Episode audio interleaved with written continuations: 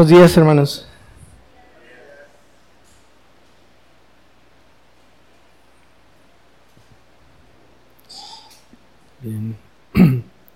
Hemos terminado, gracias a Dios, con eh, el estudio del libro de Juan. Y antes de entrar en el siguiente libro, a mí me gusta predicar por libros, eh, porque me da un orden. Ah, Adrián es muy bueno predicando temáticamente, lo admiro eso porque es bien difícil predicar sin tener el texto exactamente definido antes, o sea, ah, el otro domingo voy a predicar tal texto. Entonces prepararte entre semana y el sábado y todo eso es bien, pero bien complejo. Entonces, para aquellos que pueden predicar temáticamente, este, gracias, porque es bueno, es bueno este, recibir temas que son eh, necesarios para la vida de la iglesia. Pero antes de entrar al siguiente libro, quisiera tener una serie de predicaciones, eh, empezando con una que tiene que ver con con la obra, la persona y obra de nuestro Señor Jesucristo. Esa es una predicación que le he predicado varias veces y en varios lugares, incluso en Manchester.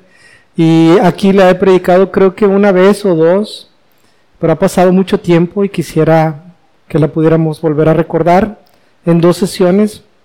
Una primera parte que habla, que habla acerca de la obra de nuestro Señor Jesucristo. Y una segunda parte el próximo domingo bueno, si se puede una tercera, pero esa todavía no la he platicado con Adrián. Pero una segunda que tiene que ver con la implicación de la obra de nuestro Señor Jesucristo a favor de nosotros. ¿Qué, implica que hayamos sido redimidos? La tercera sería, ya que somos redimidos y parte de la familia de Dios, ¿Qué es lo que tenemos que hacer al estar aquí en vida hasta llegar a la eternidad? Entonces, sin más, los invito a que veamos el libro de Gálatas. El libro de Gálatas en el capítulo número 4, de los versículos 4 al 7. Gálatas, capítulo 4, versículos 4 al 7. Gálatas la carta de Pablo a los Gálatas, en el capítulo número 4, de los versículos 4 al 7. Dice la palabra de Dios así, pero cuando vino el cumplimiento del tiempo, pero cuando vino el cumplimiento del tiempo, Dios envió a su Hijo, nacido de mujer y nacido bajo la ley para que redimiese a los que estaban bajo la ley, a fin de que recibiésemos la adopción de hijos. Y por cuanto sois hijos, Dios envió a vuestros corazones el espíritu de su Hijo, el cual clama, Abba Padre. Así que ya no eres esclavo, sino hijo. Y si hijo, también heredero de Dios por medio de Cristo. Vamos a orar. Padre, te damos gracias, Señor, por tu palabra. Y te pedimos, Señor, que obres con poder para salvación. Ayúdanos, Señor, para poder predicar la palabra con fidelidad, con gracia, con denuedo en el poder de tu Santo Espíritu, para honrar a la persona y obra de tu Hijo, nuestro Señor y Salvador Jesucristo, el cual te glorifica igualmente a ti. Padre, gracias por este texto. Gracias por esta iglesia. Ayúdanos, por favor, en el nombre de Cristo Jesús. Amén. Gálatas 4, versículos 4 al 7. Este texto dice, pero cuando vino el cumplimiento del tiempo, cuando vino el cumplimiento del tiempo, Dios envió a su Hijo, nacido de mujer y nacido bajo la ley. Ese texto pertenece al libro de Gálatas, al libro de Gálatas, pero pertenece al libro de la Biblia. Y entonces puede ser expuesto en su contexto eh, inmediato, pero también puede ser expuesto en su contexto global, en su participación que tiene con respecto al total de las escrituras. Porque toda la palabra de Dios pertenece a un gran libro o a una gran historia. Es una historia que la conocemos como la historia de redención. ¿Qué significa redimir? Rescatar o pagar por una deuda que tú tienes. Si tú tienes una deuda que no puedes pagar y alguien viene y la paga por ti, ahí te está redimiendo.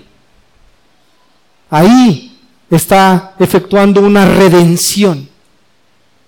Entonces la Biblia habla del gran plan de redención por la deuda que el hombre tiene para con Dios. Entonces este texto pertenece a esta gran historia del plan de redención. Todos los textos pertenecen a esta historia de redención. Pero este texto en especial es muy apropiado para poder entender esta historia de redención. Porque dice, pero cuando vino el cumplimiento del tiempo, Dios envió a su Hijo, nacido de mujer y nacido bajo la ley, ¿para qué? ¿Para qué fue enviado el Hijo de Dios por el Padre? El Hijo de Dios fue enviado para que redimiese a los que estaban bajo la ley, a fin de que recibiésemos todos, no solo los que estaban bajo la ley, sino que recibiésemos todos, todos, la adopción de hijos. Y por cuanto sois hijos, Dios envió vuestros, vuestros corazones el espíritu de su Hijo, el cual clama, Abba Padre. Así que ya no eres esclavo, sino hijo. Y si hijo, también heredero de Dios por medio de Cristo. Se dice que los más grandes teólogos son aquellos que pueden encapsular mucho en poco. El más grande teólogo es nuestro Señor Jesucristo. Pero de los que le siguen, de los que le siguen y que están ahí inmediatamente debajo de nuestro Señor Jesucristo, está el apóstol Pablo. Porque en estos cuatro versículos, cuatro, cinco, seis y siete, encapsula toda la historia del plan de redención. Es impresionante, impresionante. Y dice, pero cuando vino el cumplimiento del tiempo, el cumplimiento habla de algo que había sido prometido con anterioridad. Hay un cumplimiento porque antes había una promesa de algo. Una promesa.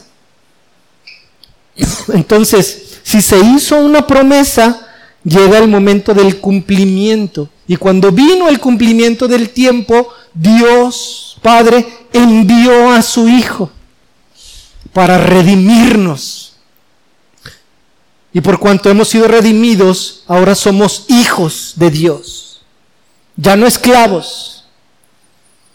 Y esto tiene que ver con el principio.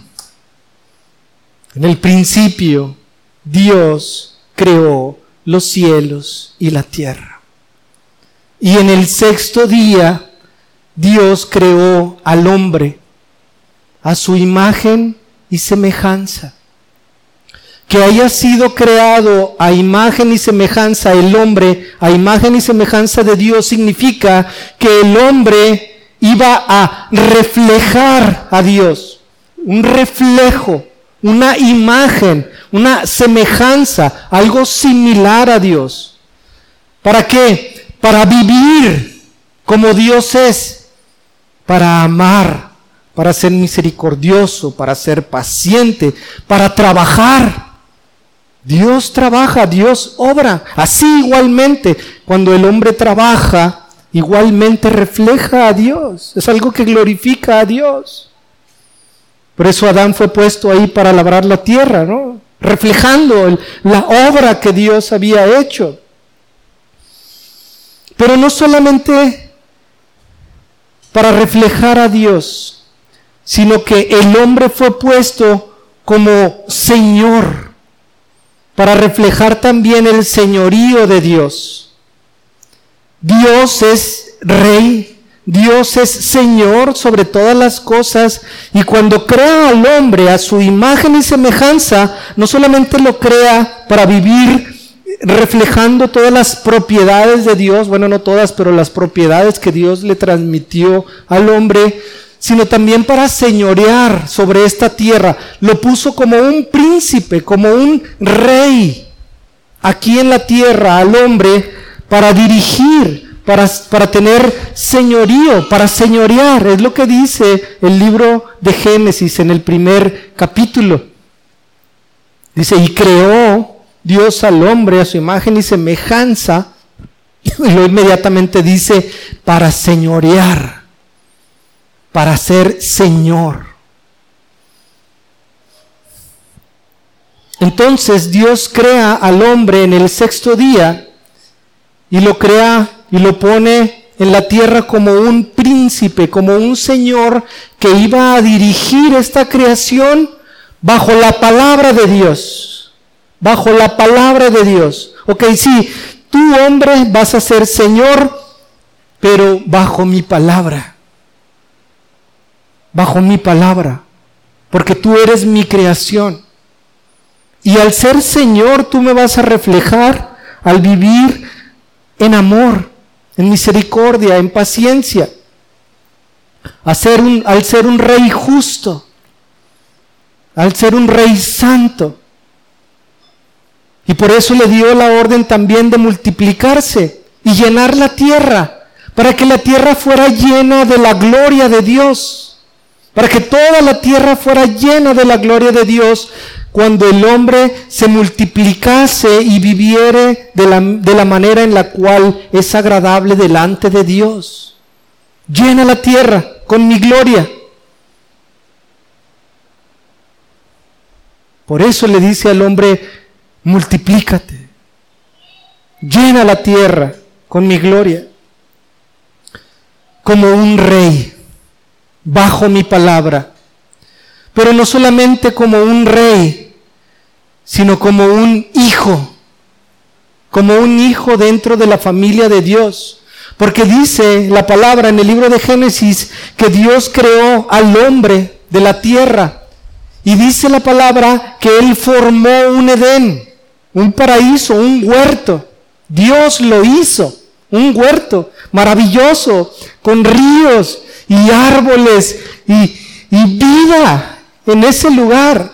La casa de Dios, pues, él, hizo un huerto y tomó de la tierra de donde creó al hombre y dice, y lo puso en su huerto. Lo trajo de la tierra de donde lo creó y lo puso en su huerto para vivir en mi huerto, para vivir con, teniendo comunión Dios con el hombre en el Edén, bajo todas las bondades que Dios había preparado para el hombre, como un hijo. Solamente el hijo es el que vive en la casa con el Padre. Entonces el hombre no solamente fue creado y puesto como un rey para dirigir, sino como un hijo para tener comunión con Dios estando en el Edén. Un hijo. No como una relación lejana, sino como una, una relación cercana como hijo. A Adán lo puso ahí y a Eva, su mujer. Este Edén era un santuario, era un lugar santo, era una tierra en la cual no había pecado. Y eso es claro porque Dios no tiene pecado, ni puede pecar, y creó al hombre bueno. Él hizo todas las cosas buenas en gran manera. Y lo puso en este huerto que era un santuario que luego es revelado o mostrado por medio del tabernáculo. El tabernáculo, que era el lugar en el cual después Dios tendría comunión con el pueblo de Israel, reflejaba al Edén. Y después el templo, el lugar en el cual Dios tenía comunión con su pueblo en, Jerusalén, en el templo, es, una imagen de lo que existía en el Edén. Por eso en el lugar santísimo estaba decorado con árboles y con frutas y con todo eso. Y la, la menorá con su forma de, de, árbol y con las manzanas, bueno, con los frutos, etc. El árbol de la vida. Para reflejar lo que estaba ahí, en esa casa, en ese santuario, en ese Edén. Viviendo Dios con el hombre a quien lo puso como Señor y como hijo. Y Dios, al haber creado al hombre de esta manera, le da un mandamiento. Un solo mandamiento. Y le dice, de todos los árboles puedes comer, todos, todos los árboles, excepto de uno, del árbol del conocimiento del bien y del mal porque el día que de él comas, ciertamente morirás.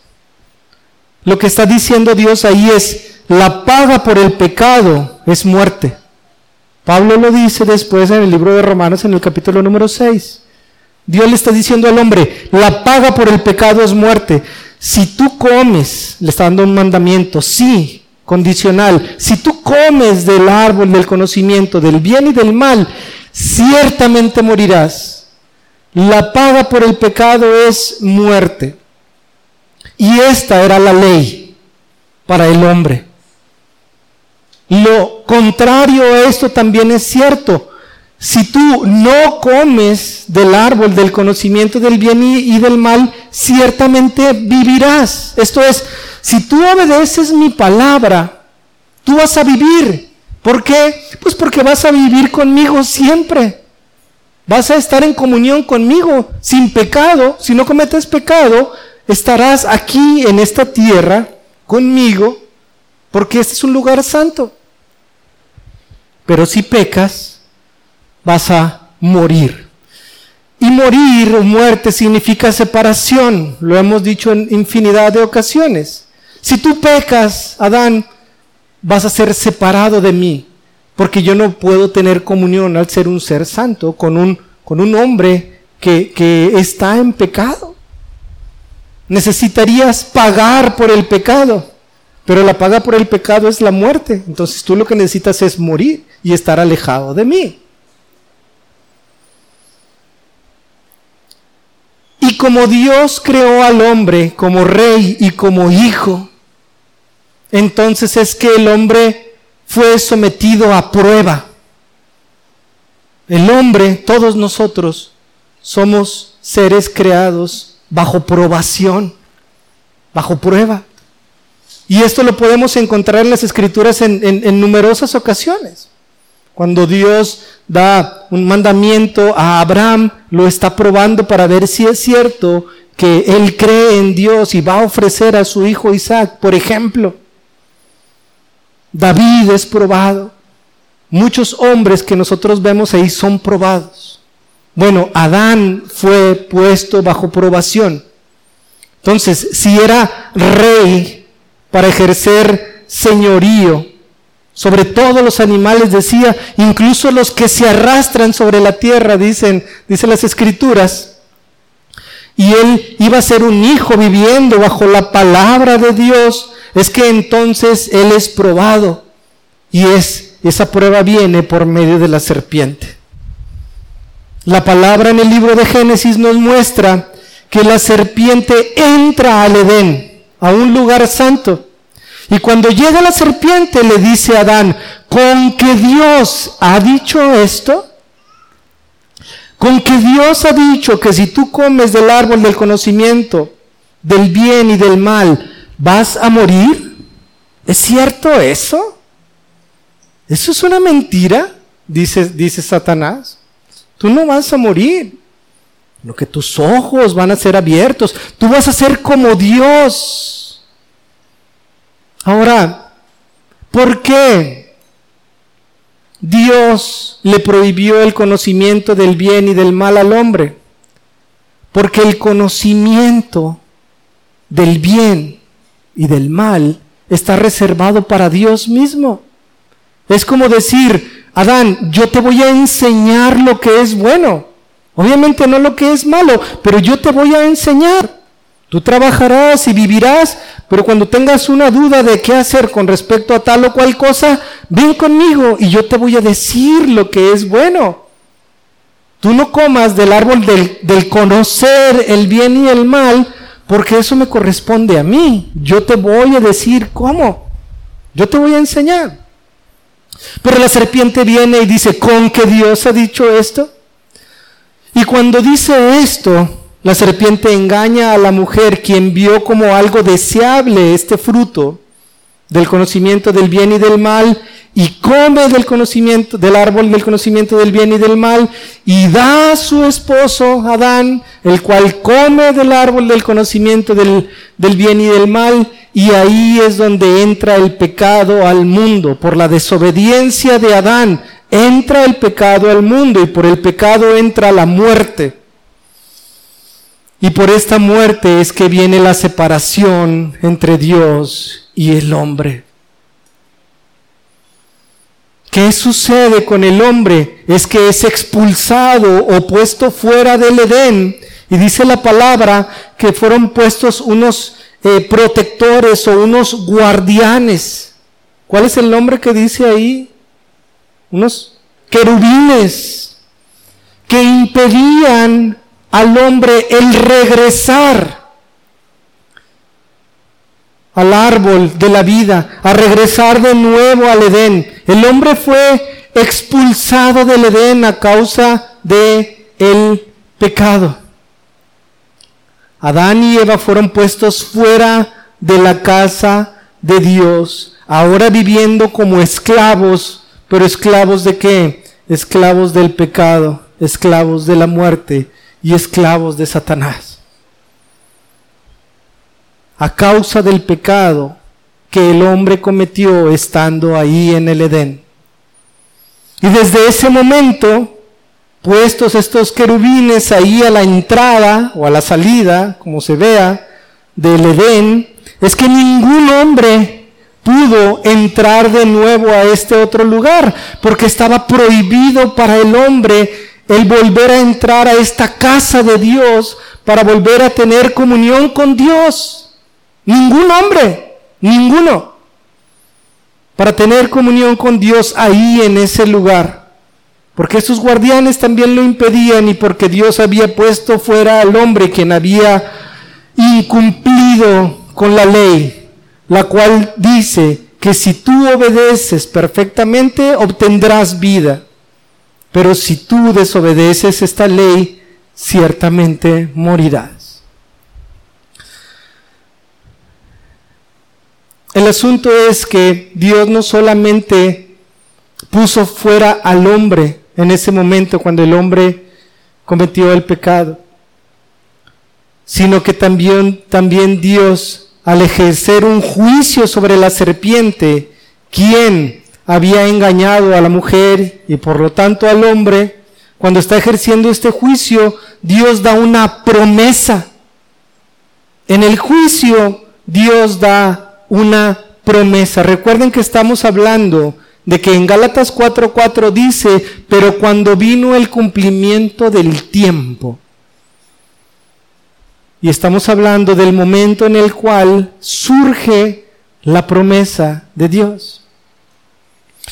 Vamos al libro de Génesis y en el libro de Génesis, en el capítulo número 3, en el versículo número 15, cuando Dios está hablando a la serpiente por lo que hizo, si quieren leemos desde el 14. Y fíjense lo que Dios dice a la serpiente, quien ha engañado a la mujer.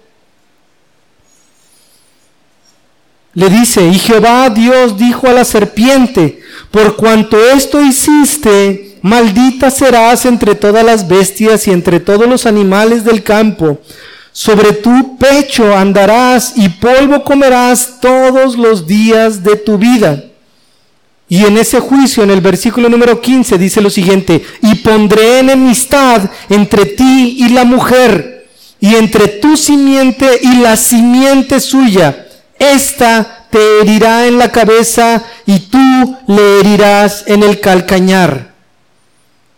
Este juicio es también una promesa y revela el Evangelio o la buena noticia que después vendría a ser cumplida. Porque Dios le está diciendo a la serpiente, va a haber una guerra entre ti y la mujer y entre tu simiente.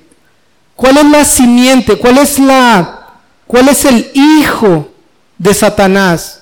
Entre tu hijo está diciendo el pecado la muerte y Satanás mismo.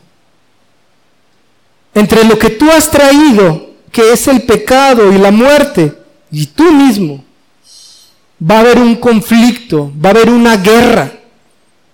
Porque dice, y pondré enemistad entre ti, serpiente, y la mujer, y entre tu simiente, serpiente, y la simiente de la mujer, y la simiente suya. Y lo dice, esta, la simiente de la mujer, la simiente de la mujer te herirá en la cabeza y tú le herirás en el calcañar. En otras palabras, lo que Dios está diciendo, va a venir un hijo de la mujer, el cual va a pelear contra ti, serpiente. Y este es el que te va a vencer. Va a vencer a tu simiente. Eso es lo que está diciendo Dios en ese, en ese preciso momento. Esa es la promesa que Dios dio en Génesis 3.15. Va a venir un hijo de la mujer, la simiente de la mujer. Y esa te va a herir en la cabeza, es, es, como, es, esa te, te, va a aplastar, esa te va a vencer a ti. Mientras que tú hieras a esa, a esa simiente o a ese hijo en el calcañar. Pero él el hijo de la mujer, él te va a vencer y va a vencer a tu simiente, la cual es el pecado y la muerte. Esa es la promesa de Dios. Esta promesa luego es desarrollada en todo lo largo del Antiguo Testamento. Y todo el Antiguo Testamento se trata de promesas y promesas y promesas y más revelación de la promesa hasta que llega el cumplimiento del tiempo. Y es por eso que después a un hombre llamado Abraham, ahí en Génesis, en el capítulo número 22, versículo 18, le es dicho, después de haber sido probado, cuando se le pide que sacrifique a su hijo Isaac, a este Abraham, Dios le dice en el capítulo número 22, en el versículo 18, dice, en tu simiente, en tu hijo, serán benditas todas las naciones de la tierra por cuanto obedeciste a mi voz. ¿Sí lo ven? Por cuanto obedeciste la prueba que te puse, Abraham, de entregarme a tu único hijo, Isaac, por cuanto me obedeciste, yo te voy a bendecir. Y en tu hijo, en tu simiente serán benditas todas las naciones, no solamente los que proceden de ti, físicamente, sino todas las naciones van a ser benditas. Y entonces este Abraham tiene a un hijo que se llama Isaac. Y este Isaac tiene a un hijo que se llama Jacob. Y es a este hijo Jacob al que se le cambia el nombre por el nombre de Israel. Israel es Jacob. Y de este Israel es que vienen las doce tribus de Israel, de, la, de las cuales una es la tribu de Judá. Judá es hijo de Israel. Todos los judíos son israelitas. No todos los israelitas son judíos. ¿Sí se entiende eso? Porque Israel es papá de, de, Judá o de los judíos. Entonces, a este Judá, cuando Israel o Jacob va a morir, le da una promesa, una profecía que es encontrada ahí mismo en el libro de Génesis, en el capítulo número 49. Génesis 49, está a punto de morir Israel, Jacob, y está profetizando sobre sus hijos. Y en el versículo número 10, fíjense lo que le dice a Judá, a uno de sus hijos. Le dice, no será quitado el cetro de Judá, ni el legislador de entre sus pies, hasta que venga Silo y a él se congregarán los pueblos. En otras palabras, lo que está diciendo, de Judá va a venir el rey. Entonces, fíjense, a la mujer, a la serpiente se le dice, un hijo de la mujer va a venir, te va a vencer y va a vencer a tu simiente. Y a Abraham se le dice, en tu hijo serán benditas todas las naciones. Pero luego a Judá, de los judíos, Judá, se le dice, de ti va a venir un rey, al cual no se le quitará el cetro. El cetro es, es este, pues, cetro, el cual da la, autoridad al que lo tiene. ¿Recuerdan la historia de Esther? Cuando entonces el rey le da el cetro y dice, ahora tú tienes la autoridad. El que tiene el cetro es aquel que tiene el poder o la autoridad. Es un símbolo de, ser un rey, el que, aquel que tiene el cetro. Y es lo que le está diciendo aquí. Pero al ser hijo de Judá y al ser hijo de Jacob y de Israel, lo que entendemos también es que aquel que vendría habría de nacer bajo la ley. ¿Por qué? Porque es a Moisés a quien se le da la ley para que le sea dada a todo el pueblo de Israel. Entonces este hijo o este rey nacería no solamente de la mujer, sino nacería bajo la ley, bajo la ley, porque vendría de Abraham y vendría de Jacob, vendría de Israel, a quien le fue dada la ley. Y esta ley que le fue dada al pueblo de Israel, lo que dice es si tú me obedeces, Israel, si tú me obedeces, tendrás vida. Pero si tú me desobedeces, obtendrás muerte. En el Antiguo Testamento lo podemos encontrar todo eso en el libro de Levítico. Ustedes lo pueden verificar ahí. Cuando lean el libro de Levítico van a poder entender que si tú, le habla todo el pueblo, Israel, me, me desobedeces, entonces maldición vendrá sobre ti y muerte. Pero si tú te arrepientes y si tú me obedeces, entonces tendrás vida. Esto, esta ley es no la misma porque es más amplia pero es en el mismo sentido la misma que le fue dada a Adán estando en el Edén. Porque a Adán se le dijo, si tú me desobedeces, mueres, pero si tú me obedeces, vivirás. Y a Israel se le dice lo mismo, si tú me desobedeces, mueres, y si tú me obedeces, alcanzarás la vida. ¿Dónde encontramos eso? En el libro de Levítico, en el capítulo número 18, versículo número 5. Levítico, dos libros después, capítulo 18, versículo 5, fíjense lo que dice. Por tanto, Dios estaba hablando a Moisés y le dice, por tanto, guardaréis mis estatutos y mis ordenanzas, los cuales, haciendo el hombre, vivirá en ellos. Y luego lo promete Dios, dice, yo Jehová guardaréis mis estatutos y mis ordenanzas, guardaréis mi ley. Y entonces el, aquel que guarde la ley va a alcanzar vida. Es lo que está diciendo en el libro de Levítico capítulo 18, versículo número 5. Este rey que le es prometido a Judá, luego es ampliada la revelación hay una revelación, esta es una revelación de la promesa de Génesis 3.15, que luego es ampliada en Abraham, que luego es ampliada en Judá y luego es ampliada aún más hacia David. David es descendiente de Judá. David era un judío.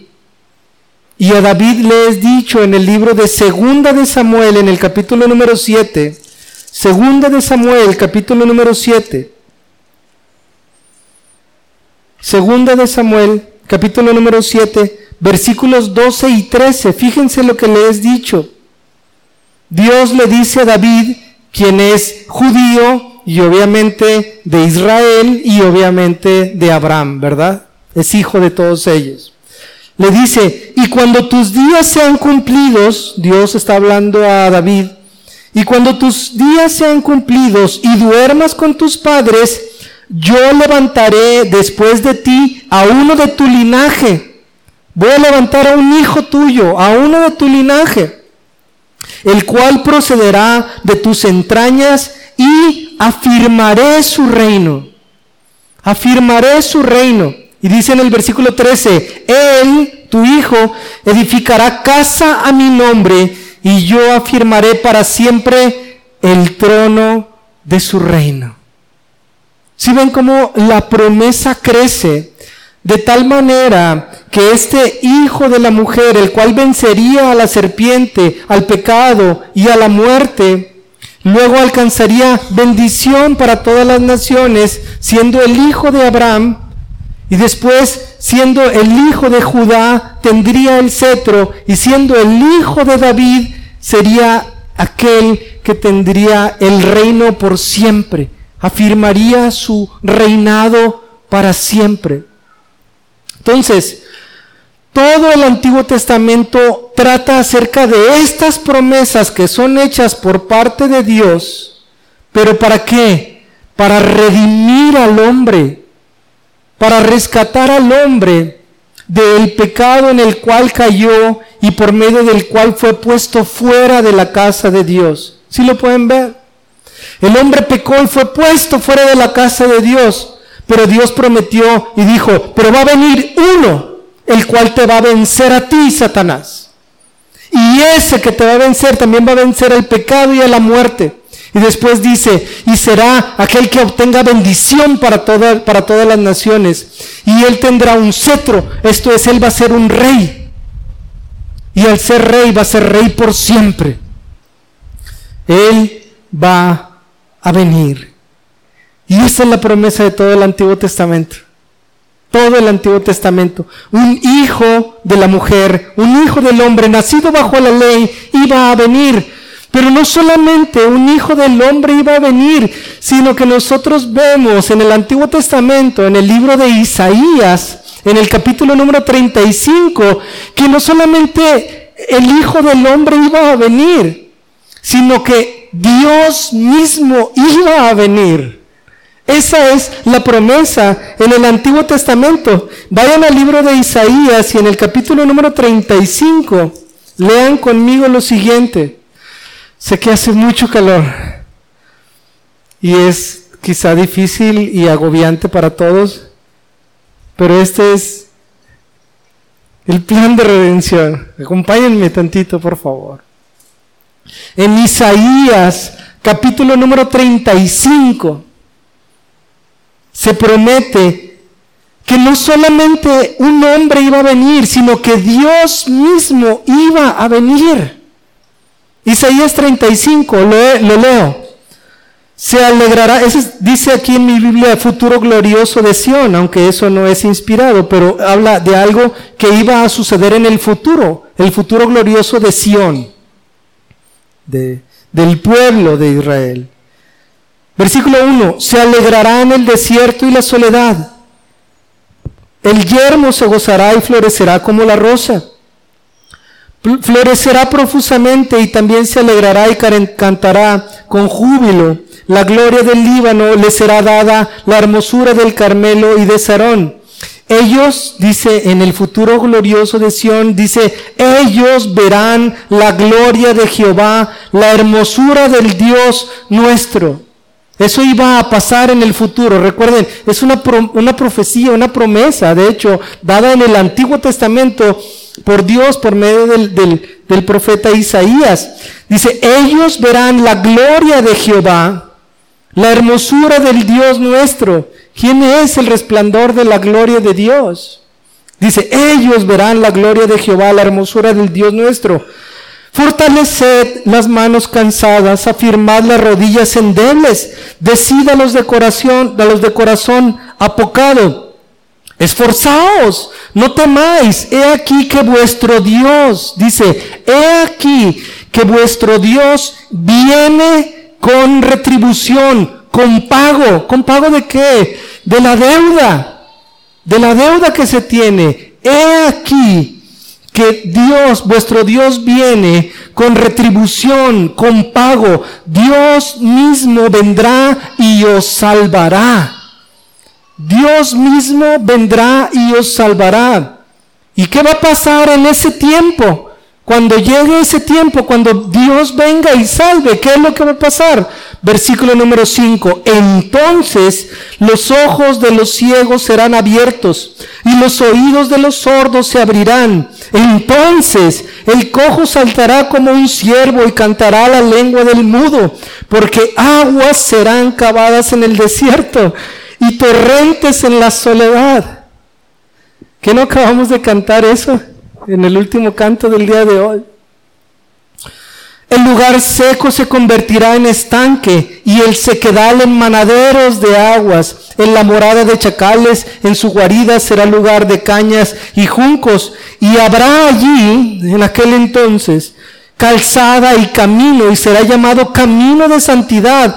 No pasará inmundo por él sino que Él mismo estará con ellos. El que anduviere en este camino, por torpe que sea, no se extraviará. No habrá allí león, ni fiera subirá por él, ni allí se hallará para que caminen, ni allí se hallará para que caminen los que, los redimidos, aquellos que han sido pagados de deuda. Y los redimidos de Jehová volverán, volverán.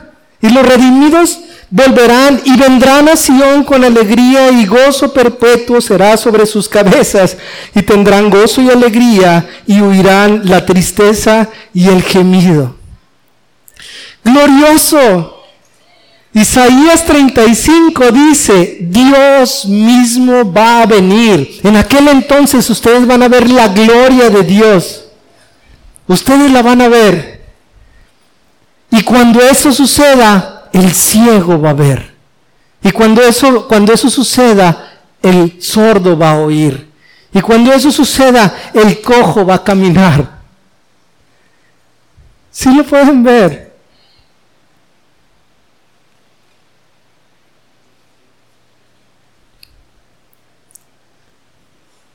Y cuando vemos nuestro texto, nuestro texto dice, pero cuando vino el cumplimiento del tiempo,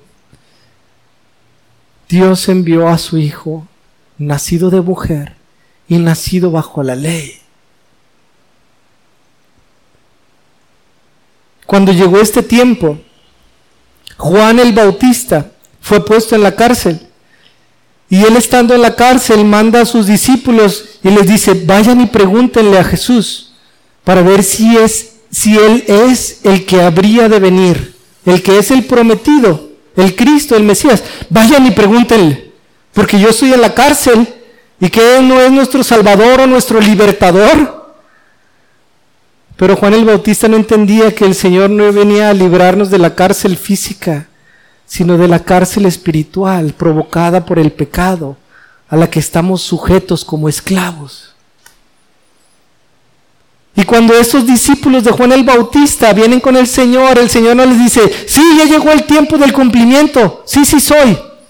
No, le dice, vayan y díganle a Juan el Bautista que los ciegos pueden ver y que los sordos pueden oír y que los cojos pueden caminar. Esto es, el tiempo ha llegado. Yo soy el cumplimiento de todas las promesas dadas en el Antiguo Testamento. Dios mismo habría de venir. Yo soy Dios. Es lo que está diciendo Jesús. Ahí, en ese momento, el Señor le está diciendo todo eso. Aquel que habrían de esperar ha llegado. Y fíjense en el libro de Lucas, en el capítulo número uno, Lucas, capítulo número uno. Libro de Lucas. capítulo número 1.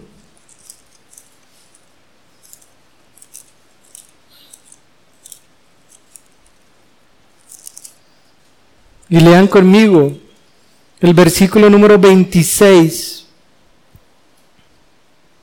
en adelante. Cuando el ángel Gabriel se acerca a María, la mujer, cuando va a tener a un hijo. Fíjense lo que el ángel Gabriel le dice a María, la mujer. Al sexto mes, el ángel Gabriel fue enviado por Dios a una ciudad de Galilea llamada Nazaret, a una virgen desposada con un varón que se llamaba José, de la casa de David, de la casa de David a quien se le prometió el rey, de la casa de David era esta mujer llamada María, y también José su esposo. Y el nombre de la virgen era María. Versículo 28. Y entrando el ángel en donde ella estaba, dijo, salve muy favorecida, el Señor es contigo, bendita tú eres entre las mujeres. Mas ella, cuando le vio, se turbó por sus palabras y pensaba, ¿qué salutación sería esta? Entonces el ángel le dijo, María, no temas, porque has hallado gracia delante de Dios, y ahora concebirás en tu vientre y darás a luz un hijo y llamará su nombre Jesús. Este Jesús será grande y será llamado Hijo del Altísimo. Y el Señor Dios le dará el trono de David, su padre, y reinará sobre la casa de Jacob para siempre, y su reino no tendrá fin.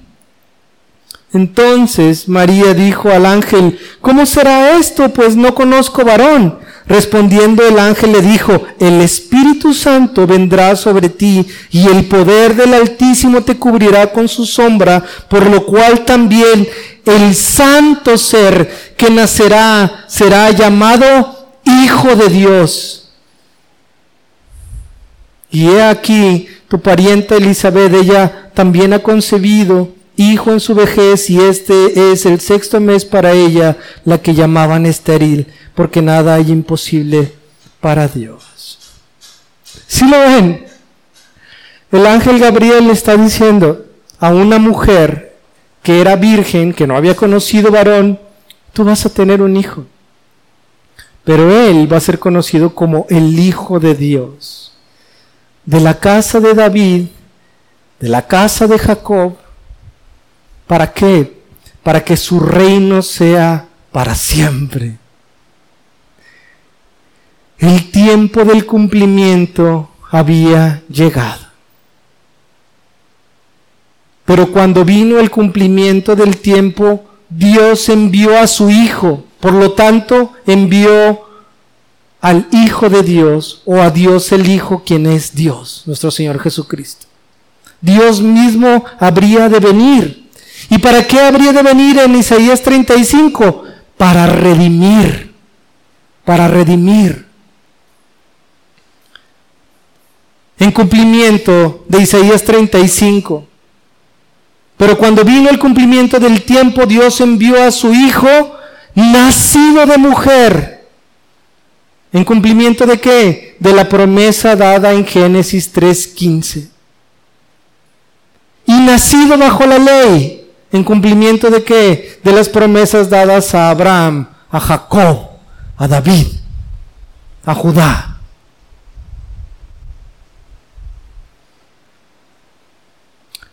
Y siendo nuestro Señor Jesucristo Dios y el Hijo de Dios, fue puesto a prueba. Y después de que fue bautizado por Juan el Bautista, es llevado al desierto, ¿verdad? Y estando en el desierto se aparece la serpiente y que le dice, si eres el Hijo de Dios, entonces haz esto. ¿Y cómo le contestó nuestro Señor Jesucristo? Escrito está. Esto es, mi Padre lo ha dicho. Y eso que tú estás diciendo es mentira. Pero lo que dijo mi Padre es verdad y yo no te voy a hacer caso a ti Y al final le dice, fuera de aquí, Satanás expulsando a Satanás. Lo que debió haber hecho Adán estando en el Edén, cuando entró la serpiente, decirle, fuera de aquí, tú estás viniendo con una mentira. Ahora nuestro Señor Jesucristo lo estaba haciendo con Satanás, porque le dijo, escrito está, sí soy el Hijo de Dios, pero estoy regido bajo la palabra de mi Padre, ejerciendo autoridad y dominio sobre la serpiente como el hombre o como el segundo Adán aquí en la tierra, viviendo en obediencia y siendo santo, en un cumplimiento perfecto de lo que era esperado para Adán. Nuestro Señor Jesucristo sí lo logró. Y nuestro Señor Jesucristo no solamente hizo esto, sino que vivió una vida de obediencia perfecta. Y en esta obediencia perfecta, ¿qué es lo que venció? El pecado. Con la obediencia a la palabra de Dios, venció al pecado. Lo que le prometió al Génesis 3.15, ahí estaba cumplido. Y fue a la cruz. Y por cuanto la paga por el pecado es muerte. Nuestro Señor Jesucristo fue a la cruz y se ofreció a sí mismo y derramó su sangre para pagar por nuestros pecados. ¿Qué es más valioso, la sangre de Cristo o los pecados que nosotros hemos cometido? La sangre del Cordero, la cual puede pagar por nuestros pecados, la cual puede limpiarnos de nuestros pecados. Y estando en la cruz dijo, consumado es tetelestai, liquidada la deuda es pagada con mi sangre. Para todo aquel que crea en mí y se arrepienta de sus pecados. Porque era necesaria esta muerte de nuestro Señor Jesucristo para pagar por los pecados de aquellos que habría de redimir. ¿Qué es la deuda que tiene el hombre delante de Dios, sino la muerte. Nuestro Señor Jesucristo la pagó con su propia muerte en la cruz al derramar su sangre a favor de nosotros y presentarse como un sacrificio delante del Padre para alcanzar gracia y favor para aquellos que habrían de creer en su palabra y arrepentirse de los pecados.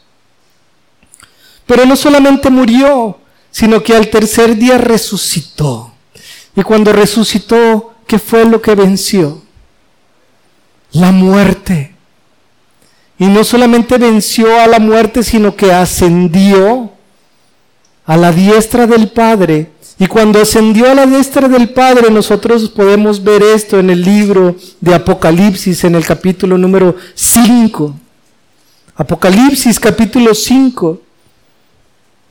Cuando nuestro Señor Jesucristo regresa al Padre. Fíjense lo que dice la, Biblia acerca de esto.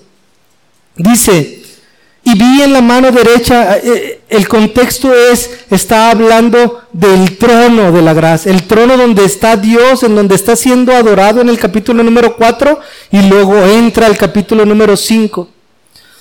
Y vi en la mano derecha del que estaba sentado en el trono un libro escrito por dentro y por fuera, sellado con siete sellos y vi a un ángel fuerte que pregonaba a gran voz, ¿quién es digno de abrir el libro y desatar sus sellos? Y ninguno, ni en el cielo, ni en la tierra, ni debajo de la tierra, podía abrir el libro ni aún mirarlo. Y lloraba yo mucho, está hablando Juan, porque no se había hallado a ninguno digno de abrir el libro, ni de leerlo, ni de mirarlo. Y uno de los ancianos me dijo, no llores, he aquí que el león de la tribu de Judá, la raíz de David, ha vencido para abrir el libro y desatar sus siete sellos. ¿Sí lo ven?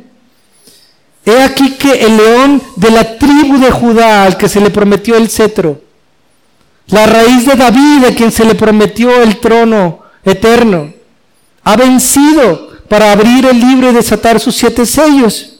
Y miré y vi que en medio del trono, donde, donde está Dios, en la casa de Dios, en medio del trono y de los cuatro seres vivientes, los querubines que estaban puestos para que ningún hombre volviera otra vez hasta el lugar santísimo, en el cielo, no en el templo ni en el tabernáculo, sino en el centro, digo, en el, en el cielo mismo verdadero. Dice, y miré y vi que en medio del trono y de los cuatro seres vivientes y en medio de los ancianos estaba en pie un cordero como inmolado. ¿Quién es el cordero de Dios? Nuestro Señor Jesucristo que tenía siete cuernos y siete ojos, los cuales son los siete espíritus de Dios enviados por toda la tierra. Y vino el Cordero y tomó el libro de la mano derecha del que estaba sentado en el trono. ¿Quién estaba sentado en el trono? El Padre. Y entonces se acerca el Cordero y toma el libro de la mano del Padre. ¿Sí lo ven? Nuestro Señor Jesucristo, un Cordero como inmolado, llega y se acerca hasta el trono de la gracia y toma el libro de la mano de Dios.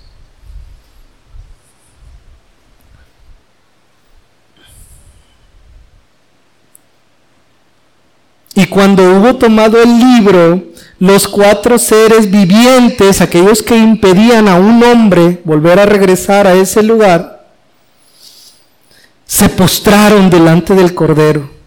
Todos tenían arpas y copas de oro llenas de incienso, que son las oraciones de los santos, y cantaban un nuevo cántico, diciendo, digno eres de tomar el libro y de abrir sus sellos, porque tú fuiste inmolado y con tu sangre nos has redimido para Dios de todo linaje y lengua y pueblo y nación, y nos has hecho para nuestro Dios reyes y sacerdotes, y reinaremos sobre la tierra. Digno eres de ser adorado porque has realizado la redención de toda la humanidad. No de todos, sino de aquellos que creen y que se arrepienten de sus pecados, pero de todo linaje. En tu simiente serán benditas todas las naciones, dice a Abraham. Digno eres de tomar el libro y de abrir sus sellos, porque tú fuiste inmolado y con tu sangre nos has redimido para Dios, de todo linaje y lengua y pueblo y nación, y nos has hecho para nuestro Dios reyes y sacerdotes y reinaremos sobre la tierra. Y miré y oí la voz de muchos ángeles alrededor del trono y de los seres vivientes y de los ancianos, y su número era millones de millones, que decían a gran voz, el cordero que fue inmolado es digno de tomar, de tomar qué? El poder, las riquezas, la sabiduría, la fortaleza, la honra, la gloria y la alabanza y a todo lo creado que está en el cielo y sobre la tierra y debajo de la tierra y en el mar, y a todas las cosas que en ellos hay, oí decir, al que está sentado en el trono y al Cordero, sea la alabanza, la honra, la gloria y el poder por los siglos de los siglos. Los cuatro seres vivientes decían amén, y los veinticuatro ancianos se postraron sobre sus rostros y adoraron al que vive por los siglos de los siglos un hombre, nuestro Señor Jesucristo, quien también es Dios, se hizo hombre y vivió una vida de obediencia perfecta y fue a la cruz para pagar por nuestros pecados, para redimirnos, para que nosotros no tengamos jamás ya esa deuda delante de Dios y murió y resucitó y ascendió a la diestra del Padre. Y dice la palabra que Él está sentado a su diestra. ¿Qué significa que esté sentado a la diestra del trono de la gracia? Que Él es rey. ¿Y qué significa que haya entrado hasta ese lugar? Que Él es hijo. Y Él es un hombre, como tú y como yo y ha regresado al lugar al cual nosotros pertenecemos. El hombre pertenece a la comunión con Dios y ahí está nuestro Señor Jesucristo. Él siendo Dios se hizo hombre y descendió a esta tierra y regresó de nuevo. Y está a la diestra del Padre. Y Él, nuestro Señor Jesucristo, Él te ha prometido a ti y a mí que si tú crees en Él, que si tú crees en Él y te arrepientes de tus pecados, Él te dará vida eterna. Es una promesa que si tú crees, tendrás vida eterna. Pero porque Él la ha hecho, nuestro Señor Jesucristo. Voy a prepararte casa. No estés triste, no se turbe vuestro corazón. En la casa de mi Padre muchas moradas hay y yo voy a prepararte una para ti. ¿A dónde vas si no sabemos el camino? Yo soy el camino y la verdad y la vida. Y nadie va al Padre si no es a través de mí. ¿Qué es lo único que tienes que hacer? Creer en Él, en su palabra, en lo que Él te ha dicho. No necesitas hacer nada, nada. No necesitas hacer nada, solamente creer en Él. Él te ha dicho que Él te va a dar vida eterna. Créelo. Pero arrepiéntete de tus pecados. Porque es algo que Él está demandando de ti. Arrepiéntete de tus pecados. Y ven y sígueme a mí. Y cree en mi palabra. Y si tú crees en esto, yo te voy a dar vida eterna. Este es el Evangelio. Nuestro texto dice, pero cuando vino el cumplimiento del tiempo, Dios envió a su Hijo, nacido de mujer y nacido bajo la ley, para redimir a los que estaban bajo la ley para que recibiésemos la adopción de hijos, para que ya no seas esclavo fuera de la comunión con Dios, sino que vuelvas a ser hijo estando en comunión con Dios, al lugar en el cual perteneces. Eso es lo que dice nuestro texto. Y si, si eres hijo, envió el Espíritu de su Hijo, de Cristo, para morar en nosotros, por medio del cual clamamos, Abba Padre. Y si eres hijo, ya no eres esclavo. ¿Esclavo de qué? Del pecado y de la muerte y de Satanás, porque ahora eres hijo de Dios. Y si eres hijo, eres heredero de Dios en Cristo Jesús, Señor nuestro. ¿Heredero de qué? ¿Heredero de qué? Del reino que Dios ha preparado para ti y para mí, para tener comunión con Él por toda la eternidad. Si eres un hijo de Dios y te has arrepentido y creído en Cristo, un reino está esperándote. Un reino. ¿Cómo es ese reino? No sé. Pero ahí está mi Señor y eso es lo que importa. Pero eso es lo que está esperándote a ti y a mí, si tú has creído en Cristo y te has arrepentido de tus pecados.